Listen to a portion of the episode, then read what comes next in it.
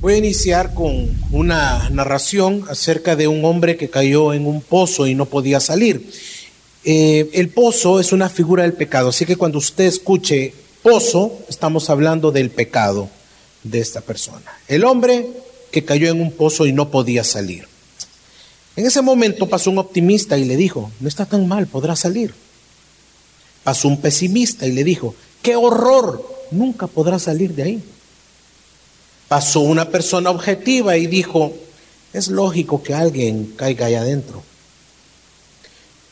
Pasó una persona autocompasiva y lo vio en el pozo y dijo, usted no ha visto nada hasta que vea mi pozo.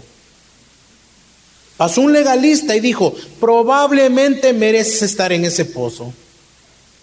Pasó un fariseo y dijo, solo la gente mala cae en los pozos.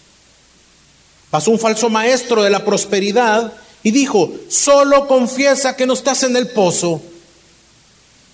Pasó un oportunista y dijo, ¿cuánto estás dispuesto a pagar por salir? Pasó un psiquiatra y dijo, vamos a platicar y ver qué terapia puedes hacer para que salgas del pozo, brother. Pasó un psicólogo y dijo, vamos a ver cómo te sientes, cuáles son tus sentimientos de estar en el pozo a su moralista y dijo, Dios es amor. Y él te acepta aún viviendo en ese pozo. Pasó un activista de la libertad de género y le dijo, nadie puede juzgarte por gritar que has caído en el pozo. Pasó un matemático y dijo, quiero calcular cómo caíste ahí. Pasó un periodista y dijo, quiero una entrevista exclusiva sobre tu experiencia en el pozo. Ah, pasó un cienciólogo y dijo, el pozo solo está en tu mente. Pasó un falso cristiano y dijo, no está tan mal el pozo, puedes vivir ahí sin que nadie lo sepa. Pasó un terapeuta y dijo, cree en ti mismo y podrás salir del pozo. Lamentablemente esta es la forma como algunas familias cristianas ven el, el pecado por la falta de la sana doctrina y por saber qué es lo que dice Dios acerca de este tema, acerca de muchos otros que solo encontramos las verdaderas definiciones en la palabra de Dios. Y en este caso, ¿qué dice el pecado? ¿Cómo Dios ve el pecado? Pero necesitamos de la escritura, necesitamos de la sana doctrina. Recordemos lo que hemos aprendido hasta este momento en el mes de la familia. Reformar la familia es colocar a Cristo Jesús en el centro. Amén. Una familia cristiana es aquella que centra su vida y devoción en Dios, el cual fue revelado en Jesucristo por medio del Evangelio. Y el pastor Melvin nos enseñaba la semana pasada que una familia apostólica es aquella que está fundamentada, permanece y confiesa la sana doctrina enseñada por los apóstoles, enseñanzas que nos guían hacia Cristo Jesús. Hermanos, Dios formó la verdad y después los falsos maestros deformaron esa verdad por medio de sus tradiciones y jerarquías eclesiásticas. Y éstas vinieron a ser autoridad para ellos y para todos aquellos que les escuchaban. Y reformarla es volverla como Dios la formó. Así que no se asuste cuando usted escuche esa palabra reformados.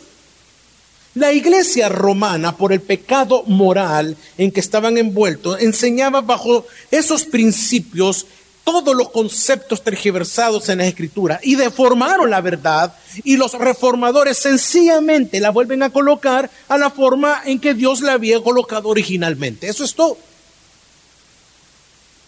Cuando decimos, cuando usted escucha y cuando usted dice que somos familias reformadas, estamos siendo completamente bíblicos. Esto significa que hemos regresado a las Santas Escrituras, siendo Jesucristo el centro de nuestras familias. ¿Cuántos dicen amén a eso?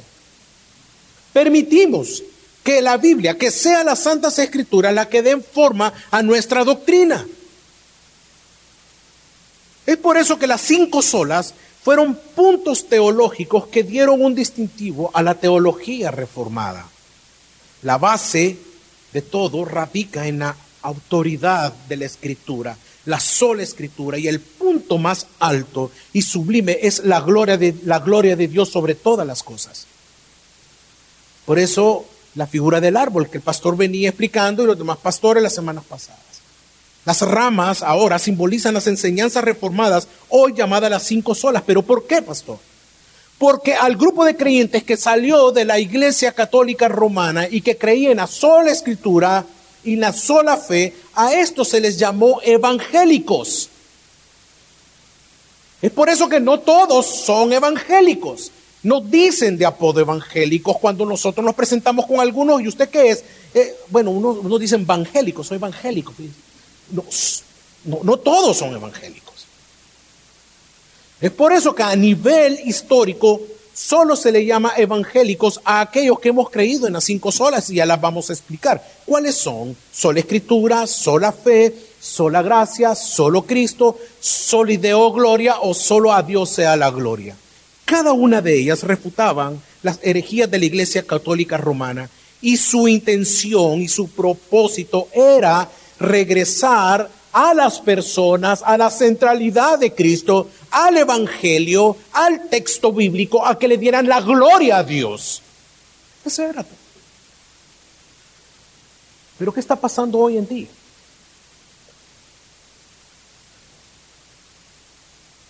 Cada grupo de familia manejan sus propios conceptos como lo que vimos en la narración del que cayó en el pozo. Muchas familias manejan sus propios conceptos de matrimonio, sus propios conceptos del estudio, de su trabajo, de la sexualidad, de la diversión, etcétera, etcétera. Y de acuerdo a lo que creen y conozcan de estos conceptos, así será la naturaleza de ese hogar o de ese matrimonio. Si no tienen un concepto bíblico sólido de manera o su manera de vivir como debe ser conforme a la escritura, si no es así, van a vivir vidas deformadas. Eso implica que debemos ser familias reformadas, evangélicas, en busca de la gloria de Dios por medio del Evangelio y descansar en la profunda gracia de nuestro Señor Jesucristo. Cada sola da una razón por la cual debemos de aprender a glorificar al Señor. Cada sola nos enseña la verdad que debemos de creer como familias evangélicas. Cada sola nos da razón por qué debemos de volver a la escritura y hacer de ella nuestra única fuente de autoridad. Cada sola habla de la gloria de Dios. Así que históricamente, no todo cristiano es evangélico. Pueden conocer, pueden decir de que conocen y que practican las cinco solas, no llamándoles solas, pero niegan su eficacia. Así que históricamente, lo repito, no todo cristiano es evangélico, pero todo evangélico es cristiano. Es por eso que en este día quiero que por medio de las cinco solas nos examinemos si somos o no familias evangélicas y seamos convencidos que es urgente, es, un, es urgente mi familia, que de manera individual cada uno de nosotros y como familia seamos evangélicos y no nos avergoncemos de serlo. Por lo tanto, vamos a ir viendo rápidamente cada una de las solas. Vamos con la primera, la sola escritura. Quiero que me acompañen a 2 de Timoteo capítulo 3, de los versículos del 16 al 17. 2 de Timoteo 3, 16 y 17. Amén. 2 de Timoteo 3, 16 y 17 dice así, toda la escritura es inspirada por Dios y útil para enseñar, para redarguir, para corregir, para instruir en justicia, a fin de que el hombre de Dios sea perfecto, enteramente preparado para toda buena obra. En el Evangelio de San Juan, este Evangelio asegura que la palabra es el Hijo, el cual se hizo carne, refiriéndose a Jesucristo. Por lo tanto, la palabra escrita o las escrituras no solo son palabras exhaladas por Dios, sino es Dios mismo expresando en el Evangelio que testifica acerca del Hijo. El apóstol Pablo y todos los apóstoles, mi familia, defendieron esta verdad de que la escritura, tanto como en el Antiguo Testamento y el Nuevo Testamento, fueron inspiradas por Dios y por lo tanto son las únicas, las únicas que nos pueden, ¿qué? Enseñar, redarguir, corregir e instruir en la justicia. Solo la Biblia es capaz de perfeccionar o madurar a sus escogidos. Prepararlo enteramente para toda buena obra. No hay otro escrito, no hay otra forma, no existen hombres, no existen absolutamente revistas, nada de lo que usted pueda imaginar, no existe nada que lo que los cristianos necesitamos para estar completos. Usted y yo, como hijos de Dios, solo necesitamos de la sola escritura para estar así completos. Porque la palabra de Dios es perfecta y está completa en sí misma. La sola escritura es la revelación especial que los hombres tenemos de Dios al día de hoy. Sola la escritura es santa porque su procedencia es del mismo Dios Santo, viene de la boca de Dios. Por eso es que Juan, en el Evangelio de Juan, capítulo 5, versículo 24, si me acompañan por favor, en el Evangelio de San Juan, capítulo 5, versículo 24, dice así. De cierto, de cierto os digo, el que oye mi palabra y cree al que me envió, tiene vida eterna. El que oye mi palabra y cree en el que me envió.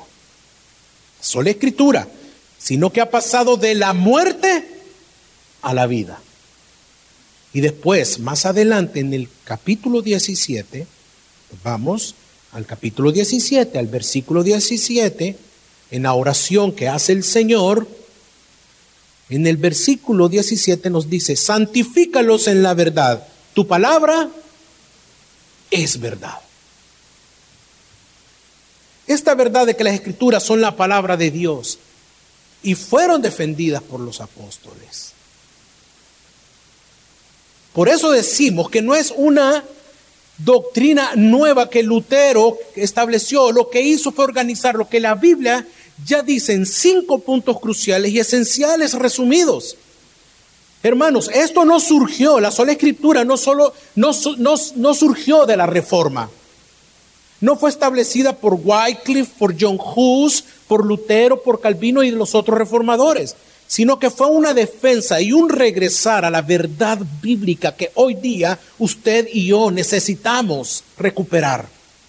De que solo la palabra de Dios es la verdad de todo y autoridad sobre todo. Por eso Jesús es la palabra encarnada. Cuando usted se convirtió al Señor, cuando usted fue regenerado, en ese momento Dios le entregó algo valioso a usted. Le entregó su palabra, le dijo, aquí está mi voluntad, aquí está cómo agradarme, aquí está la manera en que tú debes de conducirte y caminar en esta tierra, aquí está mi voz, la sola escritura. Por eso es que no necesitamos de otro escrito. Y luego nos dio la preciosa familia de la fe. Nos dio una familia, la iglesia. Así que hermanos, como familia cristiana, ¿cuántas familias cristianas hay en esta mañana? quiero hacerle esta pregunta bien puntual. Como familias cristianas, ¿realmente es suficiente la palabra de Dios? ¿O cree que la Biblia necesita de algo más para que su alma sea tranquilizada? Cuando usted busca consejos y como familia, ¿a quién acude? ¿A los libros de autoayuda, a manuales de reflexión, a escritos de hombre? ¿O sale corriendo donde su amiga, donde su amigo dice, mira, mira, aconsejame y él no es ni cristiano? Hermanos, ¿A quién le da usted más autoridad? ¿A los podcasts, enseñanzas, audio, videos de predicadores cristianos de sana doctrina que a la misma palabra de Dios? ¿Sabe? El problema de esto no es que ellos no sean bíblicamente doctrinales, sino que usted a esas palabras y enseñanzas les adjudica más autoridad de lo que la Biblia tiene. Y ese es un problema hoy en día. Entonces usted no cree en la sola escritura, no niega la palabra de Dios, pero sí su suficiencia. Pero usted cree más a lo que dice MacArthur, John Piper, Héctor Rico, Javier Domínguez, Pastor Melvin, o quien sea. Pero usted le da más autoridad a lo que estas personas dicen, a lo que dice la palabra. Es que no, es, no, es que lo dice fulano. Pues sí, pero la palabra de Dios que dice. ¿Acaso Él no se puede equivocar? ¿Acaso no estamos en la línea del error? Claro, cada día estudiamos, cada día estudiamos la escritura, anhelamos dar la escritura como tal, como es, pero perfecto solamente es Cristo y su palabra es la única perfecta y santa. Amén.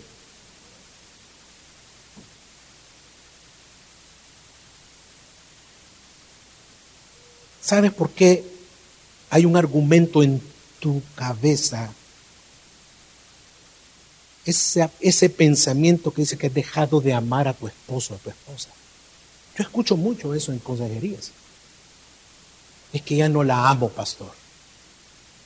Es que está así, así, así, así, así, así. Y comienzas a ver todos los defectos. Es que ya no lo amo, pastor. ¿Por qué? Porque Él es así, acá, y comienzan. Obviamente, la razón es por el pecado en que estás. Es el pecado con el que se vive. Pero la realidad es que has dejado a un lado la sola escritura. En la sola escritura te dice cómo amar a tu esposa, cómo amar a tu esposo, cómo es la manera que Dios dice que debemos de amar.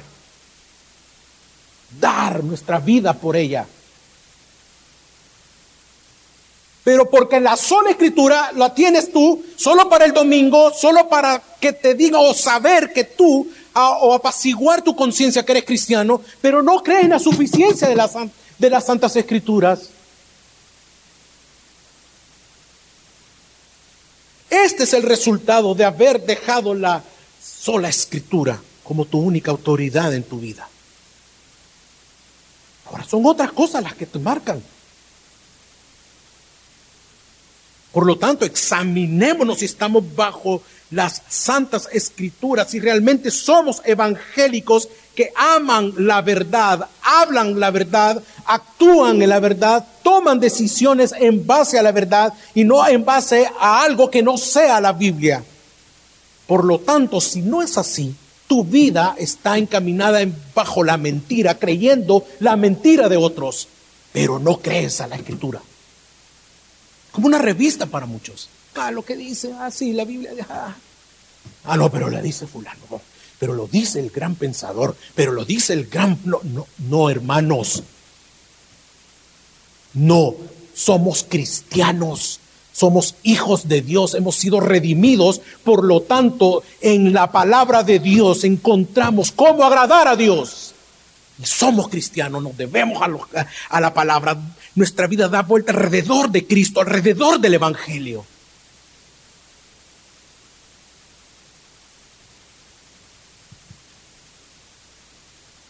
Cuidado, podemos estar viviendo en una mentira. Y la otra consigna, la sola fe, la sola fide. Acompáñeme al Evangelio, perdón, a la epístola a los Efesios, capítulo 2, versículo 8. Efesios 2, 8 sola fide, sola fe. Dice así, porque por gracia habéis sido salvados por medio de la fe. Y esto no de vosotros, sino que es don de Dios. Efesios 2.8. La iglesia de Roma había estado enseñando que la gracia de Dios sí salva, pero que esta gracia salvadora era impartida por medio de los diferentes sacramentos y dogmas de la iglesia. Por lo tanto, Cristo no era el mediador directo, sino la iglesia. ¿Cómo usted y yo podemos llegar a reconciliarnos con el Dios Santo y llegar a ser justos? Era la gran pregunta. Esta fue la respuesta más importante de la reforma, hermanos.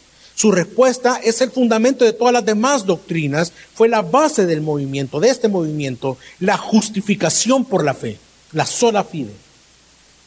En Efesios, una vez más, el versículo 8 que leímos, por gracia habéis sido salvados por medio de la fe. Y luego en Romanos capítulo 3, versículos 21 al 25, en Romanos 3, Romanos 3, 21 al 25 dice, pero ahora aparte de la ley, la justicia de Dios ha sido manifestada, atestiguada por la ley y los profetas.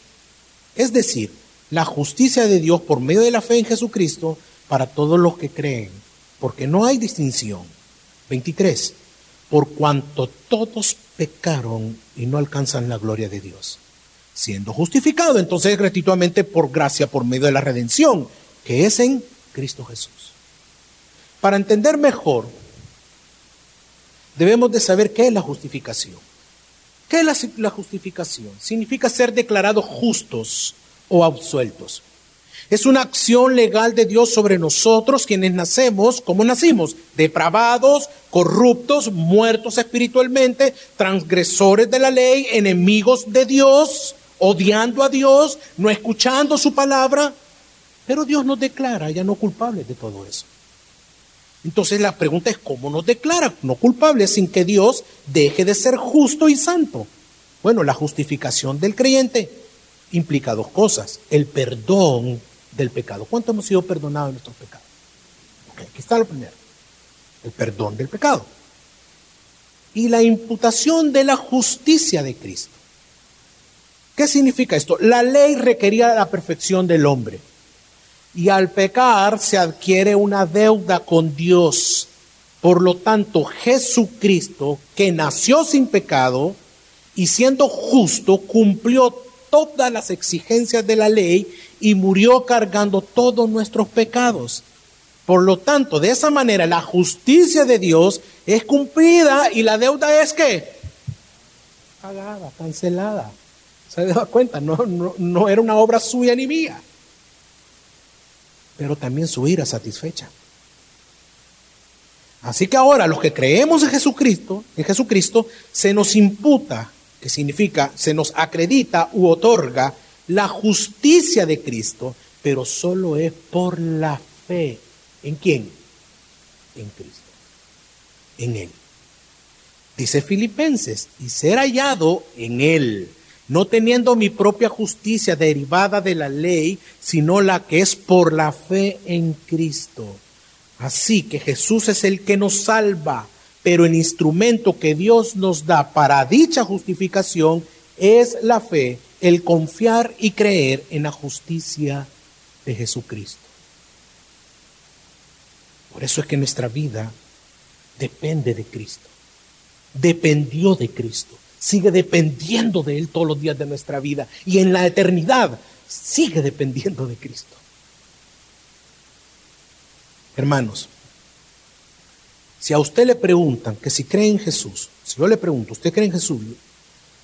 Yo sé que su respuesta va a ser, sí, pastor, creo en el Señor. Pero, ¿no será que realmente su fe está puesta en usted mismo? ¿En lo que puede hacer, llegar a construir? ¿En su propia filosofía que dice, yo creo en mí mismo? Mientras tenga fuerza, ve, si me he forzado, es mi derecho, es mi oportunidad. Esta filosofía está muy fuerte, es una total independencia al Señor y una total dependencia en lo que yo puedo hacer, en lo que los demás también me puedan dar. Hermanos, ante los problemas que hemos vivido en la pandemia, ¿en dónde ha estado puesta su fe? ¿En sus ahorros? ¿En la vacuna? Miren, con esto de la vacuna. Apenas llevábamos en la cuarentena encerrados la primera semana. Ya muchos hermanos estaban viendo si había salido la vacuna, la vacuna en, las redes sociales y, buscando toda la farmacéutica y cuándo va a ser el Señor. Dale sabiduría a los hombres para que den la vacuna, Señor, la vacuna, la, vacuna y todo el mundo con el afán de la vacuna. ¿Cuántos no se han puesto todavía la vacuna? Levanten la mano. ¿Quién no ha sostenido? ¿Quién no ha guardado? ¿Ha sido una vacuna? No, hermanos. Por gracia de Dios, todos los que estamos acá, todos hemos sido guardados por nuestro Señor. Porque usted puede ponerse 50 vacunas mañana y morir el día siguiente, o de la vacuna que se puso, o porque ya el Señor lo tenía para allá. No, hermanos. La vida del cristiano no depende de las cosas que tengamos a nuestro alrededor La vida del cristiano depende de nuestro Señor. Entonces, ¿en dónde está puesta su fe? Ah, en los políticos, en las decisiones de ellos, en la familia. Y cuando me refiero a una familia, tal vez en el tío, ay, oh, Señor, ojalá que venga y me toque la puerta y me traiga una siembrita, Señor. Aleluya. Señor, Señor, toque ese corazón. No, hermanos. De repente nos volvemos medios pentecostales, ¿verdad? No, hermanos. Muchos ponen su fe en las protecciones, en las medidas que han hecho para protegerse. Y no estoy hablando de ser irresponsables, estoy hablando de confiar más allá de esas cosas, de lo que nuestra fe en Jesucristo. Porque muchos hasta en este momento ni siquiera han salido de sus casas creyendo que eso los protege de morir o de enfermarse. ¿Cuántos años cree usted que va a vivir? ¿Se ha puesto a pensar en eso? Hace unos meses, unos días, creo, semanas, no recuerdo, hablando con mis hijos de ese tema, el más pequeño, Mateo, me decía, yo creo que vas a vivir poco, papito. ¿eh? La barba toda blanca la tenés. Y yo decía, no, por favor, no me digas eso.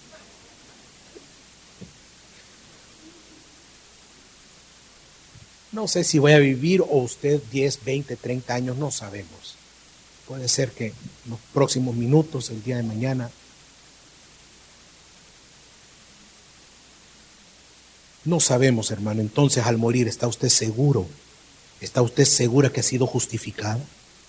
¿Que ha sido justificado, perdonado por el Señor? ¿Ha creído en Cristo? ¿Ha puesto su fe en Él? ¿O es un buen practicante cristiano que viene y usted hace y practica bien? ofrenda, se ha hasta bautizado, ha hecho muchas cosas, es muy bueno en practicar una religión, pero no ha nacido de nuevo no ha frutos como un hijo de Dios. Examinemos, examinemos nuestra vida. ¿Qué cree que lo justifica delante de Dios? ¿Ha sido sus propias creencias, filosofías? Porque usted ofrenda, porque usted viene acá, sus experiencias, las modas, la cultura, lo que está sucediendo en este momento. Si es así, arrepiéntase y vuelva a Cristo y vuelva a la sola fe y vuelva a que su familia de verdad sea una familia evangélica. Hermanos, Reaccionemos, amén. Somos cristianos. Somos evangélicos. Porque hemos creído en qué? La sola fe, en la sola fide, en la sola escritura. Y ahora, la sola gracia. ¿Qué significa? La iglesia católica romana creía que sus obispos podían administrar siete sacramentos que le llamaban las siete arterias del cuerpo de Cristo. Creían que a través de esto Dios dispensa su gracia. Estos sacramentos, como el bautismo, la confirmación, la misa, la penitencia, el matrimonio, la ordenación y la extrema unción, son medios hasta el día de hoy y los que participan de esto creen que reciben los beneficios de la gracia de Dios. La pregunta es, ¿es esto cierto? Es decir, ¿acaso Dios dispensa su gracia al hombre por medio de un sacramento? La respuesta es no. ¿Qué nos dice la Biblia? ¿Qué es lo que ya la iglesia nos enseñaba a partir del siglo III? Bueno, dice en Primera de Juan, capítulo 2, versículo del 1 al 2. Primera de Juan 2, 1 al 2. Dice, hijitos míos, estas cosas os escribo para que no pequéis. Si alguno peca, Paracleto tenemos ante el Padre, a Jesús el Mesías, el justo, el cual es también la propiciación por nuestros pecados. Y no solo por los nuestros, sino también por los de todo el mundo. Y luego, más adelante, dos capítulos más adelante, siempre en primera de Juan, en el capítulo 4, en el verso 10 dice, en esto consiste el amor. ¿En qué, pastor? No en que nosotros hayamos amado a Dios, sino que él nos amó a nosotros y envió a su Hijo una vez más como propiciación por nuestros pecados. Gracia, sola gracia. Es por esto que la muerte de Cristo fue un hecho que solo ocurrió una vez, como lo dice Hebreos. Así también Cristo fue ofrecido una, una sola vez para llevar los pecados de muchos. Cuando Jesús murió en la cruz, Él realizó todo lo que era necesario para reconciliar al hombre con Dios y así su ira no viniera sobre el hombre. Y nunca se ha necesitado de sacramentos, nunca se ha necesitado de dogmas para otorgar la salvación. Ahora bien, ¿cómo es el hombre sin Cristo que necesita el Evangelio? Bueno, veamos cómo es el hombre, cómo éramos nosotros sin Cristo.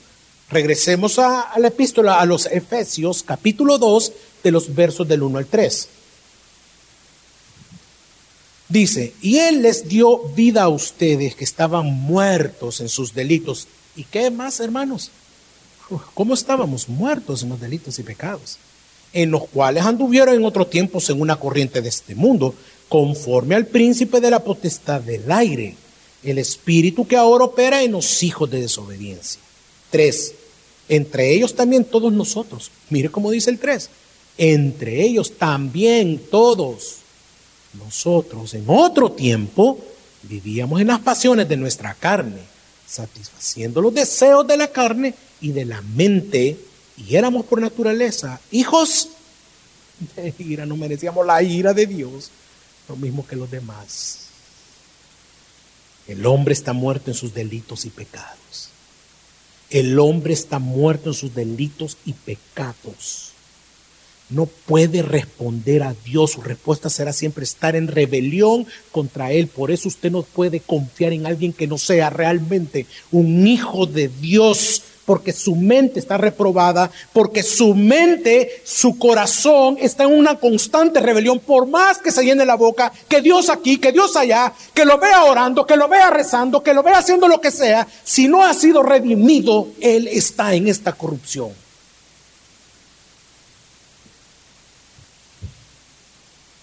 También dice que el hombre es esclavo de este mundo, corriente de este mundo, de Satanás, príncipe de la potestad del aire y de nuestra carne, nuestras pasiones. Por lo tanto, todo lo que este hombre hace está manipulado por todo esto. Lo único que puede hacer es pecar. Todo lo único que puede hacer es pecar, pecar, pecar, pecar y pecar. Y se manifiesta en una rebelión total contra Dios. Y por último, dice que éramos hijos de ira. Eso significa que éramos merecedores que cayera la ira de Dios sobre nosotros por nuestro pecado. Oh, mire cómo, qué gracia la que tuvo. Por lo tanto, no existe entonces ningún sacramento que nos pueda liberar de todo esto. Solo la gracia de nuestro Señor. En Efesios siempre dice, porque por gracia, versículo 2, por gracia, porque por gracia ustedes han sido salvados. Por gracia ustedes han sido salvados por medio de la fe. Y eso no procede de ustedes, sino que es un don de quién? De Dios, un regalo de Dios inmerecido. Gracia, sola gracia, no por obras para que nadie se exalte, que se gloríe. Cuando el hombre se gloría, cuando el hombre se exalta, es porque su mente está entenebrecida, como dice el texto. Por lo tanto, hermanos, no existen obras, ritos, sacramentos, solo por gracia. No es por mi carácter, no es por mi personalidad, no es porque soy bueno, porque soy, no sé, que sedujo a Dios. Yo no tengo nada digno, nada meritorio.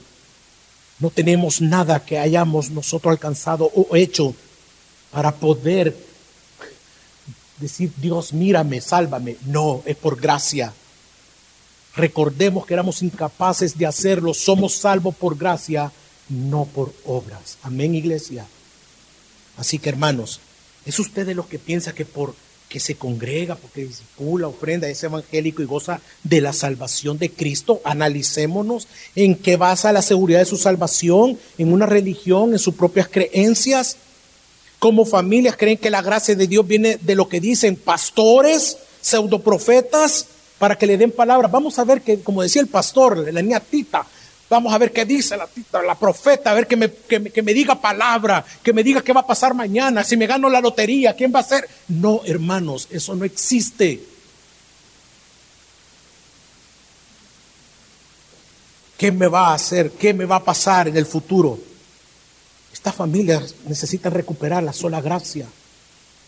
Amigo que está acá y que nos sintoniza por, por el canal. Si usted ha podido ver su condición de pecado, solo es por la gracia de Dios. Y esta misma gracia lo llevará al arrepentimiento. y a confesar su pecado. Arrepiéntase. En ese pecado que usted nada, que está sumergido y no puede salir. Solo la gracia de Cristo lo puede sacar. Iglesia, la sola gracia nos lleva a vivir en humildad y agradecimiento. Saber que si soy salvo no ha sido por mis capacidades y obras, sino por la obra de la cruz. Una familia evangélica reconoce en todo tiempo que todo lo tiene, la salvación, su hogar, su esposa, su trabajo,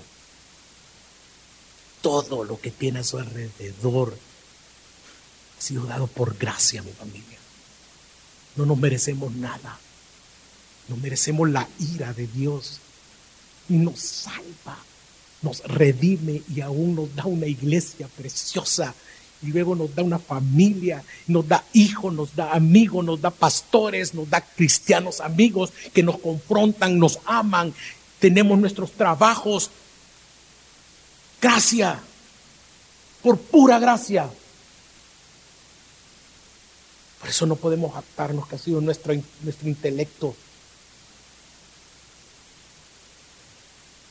Y la otra consigna, solo Cristo. Históricamente la iglesia estaba sometida a la autoridad papal debido a la falta de conocimiento de las escrituras, de la sola, de la sola escritura. Según su doctrina, el papa es considerado el vicario de Cristo aquí en la tierra, es decir, el que está en lugar de Cristo. Y a lo largo de la historia, esta sucesión se ha venido dando en la iglesia romana, poniendo a hombres pecadores en autoridad máxima en la tierra, haciendo creer que ellos no pecan, por lo tanto, los reformadores lucharon contra este supuesto señorío papal. Por ellos, por eso ellos sabían que el único supremo, el único grande es Jesucristo, solo Cristo. Es en ese contexto de corrupción eclesial y sometimiento al pueblo, al señorío papal y al pago de las indulgencias como mediadores entre Dios y el hombre, donde los reformadores lucharon por regresar a la sola escritura a la sola fide y predicar que solo Cristo es nuestro profeta, nuestro sacerdote, nuestro rey y Señor de nuestras vidas. Es por eso que la palabra sola o solo en estos cinco puntos es lo que le da la exclusividad sobre cualquier doctrina, dogma o argumentos humanos. Esta palabra nos quiere llevar a una conciencia acerca de una verdad única. No hay, no existe otra. Por eso solo Cristo, solo la escritura, no hay más. Y esto es importante para la iglesia y para nuestras familias. El Señor ha sido el único. Él es el único que habló que Él es la puerta para la salvación. En Juan capítulo 10, versículos 7 al 9. Evangelio de Juan dice, volvió pues Jesús a decirle, de cierto, de cierto os digo, yo soy la puerta de las ovejas. Todo lo que antes de mí vinieron, ladrones son y salteadores, ladrones son y salteadores pero no lo oyeron las ovejas. Yo soy la puerta. El que por mí entrare será salvo y entrará y saldrá y hará pastos. Solo Él, solo Él podemos confiar y encontrar la salvación, verdadera paz, seguridad y vida eterna. ¿Por qué solo Cristo? Colosenses capítulo 1. Vamos a Colosenses capítulo 1, todos. Versículo 15 al 20. Vamos a ver y a leer cómo la escritura exalta la supremacía de nuestro Señor. Exalta a nuestro Señor Jesucristo de una manera única. Él es la imagen del Dios invisible, el primogénito de toda creación, porque en Él fueron creadas todas las cosas en los cielos y en la tierra, visibles e invisibles, tronos, dominios, principados, potestades. Todo fue creado por Él y para Él. Versículo 17 y Él es antes de todas las cosas y todo subsiste en Él, y Él es la cabeza del cuerpo de la iglesia. Él es el principio, el primogénito de los muertos, para que todo tenga en Él la preeminencia, por cuanto plujo que la plenitud de todo habitara en Él, y por medio de Él reconciliar consigo mismo todas las cosas, así las que están en la tierra como las que están en los cielos, haciendo la paz por medio de Él por la sangre de su cruz. Por eso solo Cristo no hay otro ser, hombre, riquezas, tronos, reyes en esta tierra que tomen el lugar de nuestro Señor. La Biblia nos está diciendo que no hay nadie más que sea la imagen del Dios invisible. Nos dice que todo lo que existe fue creado por medio de Él y para Él. Él es el único que tiene la preeminencia. En quien habita la plenitud de Dios, por medio de quien el hombre se iba a reconciliar con el Padre. Por tanto, este pasaje nos está enseñando que nuestra vida debe estar rendida a solo Cristo. Pero hermanos, cuidado, hay lobos vestidos de oveja. Ahora en día han salido muchos falsos cristos. Estos ponen cara de piedad, oran. Y pretenden ellos tener la autoridad y pretenden tener la sabiduría de Dios. Pero como lo dije en un inicio, están reprobados porque en ellos solamente hay rebeldía en sus corazones porque no han sido redimidos por el Señor. Son engañadores. Usted y su familia necesitan solo a Cristo, nada más. Por eso que en el credo de Niceno nos da una exaltación de solo Cristo. Yo quisiera que, que leyéramos el credo. ¿Se lo aprendió, hermano? Lo voy a, lo voy a preguntar ahorita. Ok, el credo de Niceno dice así. Creemos un solo Dios, Padre Todopoderoso, creador del cielo y la tierra, de todo visible e invisible Creemos en un solo Señor, Jesucristo, un, el unigénito Hijo de Dios, engendrado del Padre de todos los siglos, Dios de Dios, luz de luz, verdadero Dios de Dios, verdadero, engendrado, no creado, de la misma naturaleza del Padre, y por quien todo fue hecho. Colosenses, quien por nosotros los hombres y por nuestra salvación bajo el cielo y por el y por el Espíritu Santo fue encarnado de María, la Virgen, y fue hecho hombre, y por nosotros fue crucificado en tiempos de Poncio Pilato padeció y fue sepultado y resucitó al tercer día conforme a las escrituras y ascendió al cielo y está sentado a la diestra del Padre y de nuevo vendrá con gloria para juzgar a vivos y muertos y su reino no tendrá fin. Creemos en el Espíritu Santo, Señor y Dador de la vida, que procede el Padre y el Hijo, quien junto con el Padre y el Hijo es adorado y glorificado a quien habló por los profetas. Creemos en la iglesia, que es una santa universal y apostólica, la iglesia aquí católica. La palabra católica hace referencia a la iglesia universal que se encuentra reunida en todo tiempo, en todo lugar, en cualquier parte del mundo. El grupo de redimidos. No, no se refiere a la romana. Reconocemos un solo bautismo para la remisión de los pecados y esperamos la resurrección de los muertos y la vida del mundo por venir. Amén. La exaltación de Cristo. Hermanos, ¿quién es su Señor? Jesús puede ser su Salvador, pero no necesariamente su Señor. Es el señorío de Cristo quien gobierna su familia, es quien le da la orden, verdad, plenitud, tranquilidad y seguridad a su vida. En su matrimonio es solo Cristo la verdad a seguir ciegamente. ¿Quién está gobernando a su esposa, a su esposo, a sus hijos? ¿Es solo Cristo? Las palabras de quien usted obedece ciegamente, si usted ha puesto su vida, mirada, confianza, tranquilidad en hombres, es necesario que haga un alto en su vida cristiana, medite en todo esto y que sea solo Cristo quien no gobierne, que sea su Señor y que le conduzca en la senda de la verdad y no de la mentira.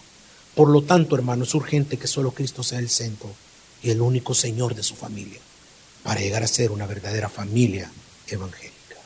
Amén. Y por último, solo a Dios sea la gloria, solideo gloria. Bajo este sistema romano que hemos venido estudiando, realmente no se buscaba glorificar a Dios. Las fiestas paganas, las imágenes, la autoridad que tenía el Papa sobre la sola escritura y realmente la enseñanza apostólica de hacer todo para la gloria de Dios se había ido desapareciendo poco a poco. Y, y hubo un momento que se desapareció por completo. Todo esto se hacía para demostrar una iglesia romana gloriosa. Por esta razón, cuando los reformadores recuperan las doctrinas fundamentales, recuperaron también la doctrina solideo gloria. Es decir, que todo sea y es para la gloria de Dios. Ahora, hermano, definir la gloria de Dios de manera exacta no es algo fácil y, y tampoco es de tomarlo a la ligera porque sería una gran irresponsabilidad. Pero sí podemos hablar de aquellas maravillas que su palabra nos revela acerca de su gloria. Por lo tanto, podemos tratar de definirla de manera sencilla, como ya lo hemos aprendido. La gloria de Dios es el conjunto de atributos que solo Dios goza y que esa gloria se manifiesta en su creación. El Salmo 19.1 dice, Salmo 19.1, los cielos cuentan la gloria de Dios y el firmamento anuncia las obras de sus manos. Bueno, la gran pregunta es, ¿y cómo lo hacen si los cielos y el firmamento no pronuncian ni una sola palabra? La creación muestra que solo Él es sabio. Su supremacía, su poder, su majestad. El firmamento muestra su hermosura, su omnipresencia. La cruz muestra su gracia, su amor, misericordia, su sacrificio, su justicia, su santidad. Por eso, en cualquier sentido de exaltación, Dios siempre será majestuoso, lo supremo en justicia, en poder y autoridad, hermano. Entonces podemos decir que su gloria es todo lo que Él proyecta desde lo más interior de su ser y también su gloria es todo lo que usted y yo devolvemos en exaltación a Dios con nuestras vidas, o sea, nuestra adoración. Es por eso que fuimos creados para su gloria.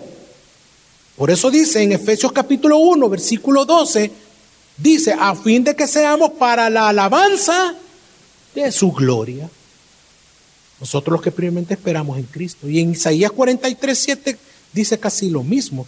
Todos los llamados de mi nombre para gloria mía, o sea, gloria de Él, los he creado, los formé y los hice. Por eso que usted, sus hijos, su esposa, su esposo, su negocio, su vida, su profesión, todo es para la gloria de quién? De Dios, no para este mundo ni para usted. Por lo tanto, antes de tomar cualquier decisión en mi vida, debemos tener la conciencia de que mi, mi, principal propósito es su gloria. Antes de agradar a cualquier persona, antes de agradarme a mí mismo o concederme un deseo, satisfacerme, etcétera, etcétera, etcétera, el, el principal propósito en mi vida es glorificarle.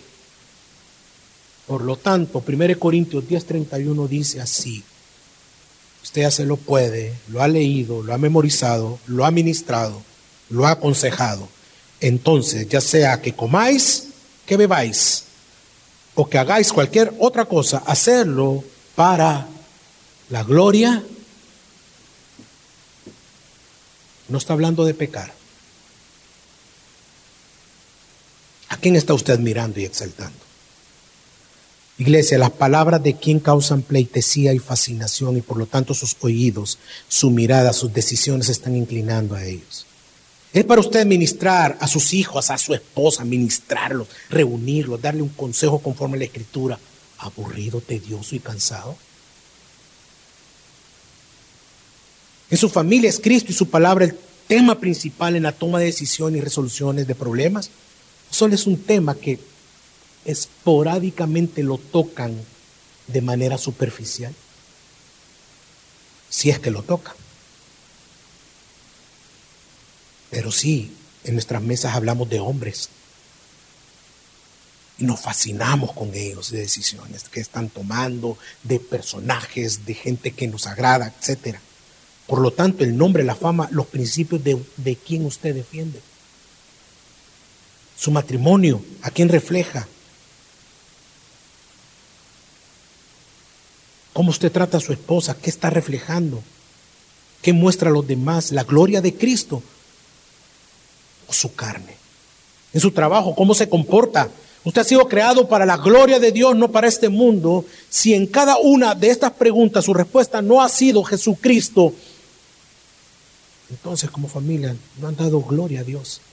Necesitan recobrar a Dios, sea la gloria, para ser familias evangélicas. Amén. Termino, hermanos. Entonces, si hemos entendido que una familia reformada es una familia evangélica porque ha creído que la sola escritura es su única fuente de autoridad en todos los ámbitos de su vida, ha creído que a través de la sola fe en Cristo ha sido justificado para vivir una vida plena para Dios, ha creído que solo la gracia de Dios puede conocer y gozar del perdón de sus pecados a través de su gracia, porque han creído que solo Cristo salva, perdona, redime, y hace sentir satisfecho al hombre y vive solo para su gloria, entonces, por lo tanto, es urgente que seamos familias evangélicas. Amén.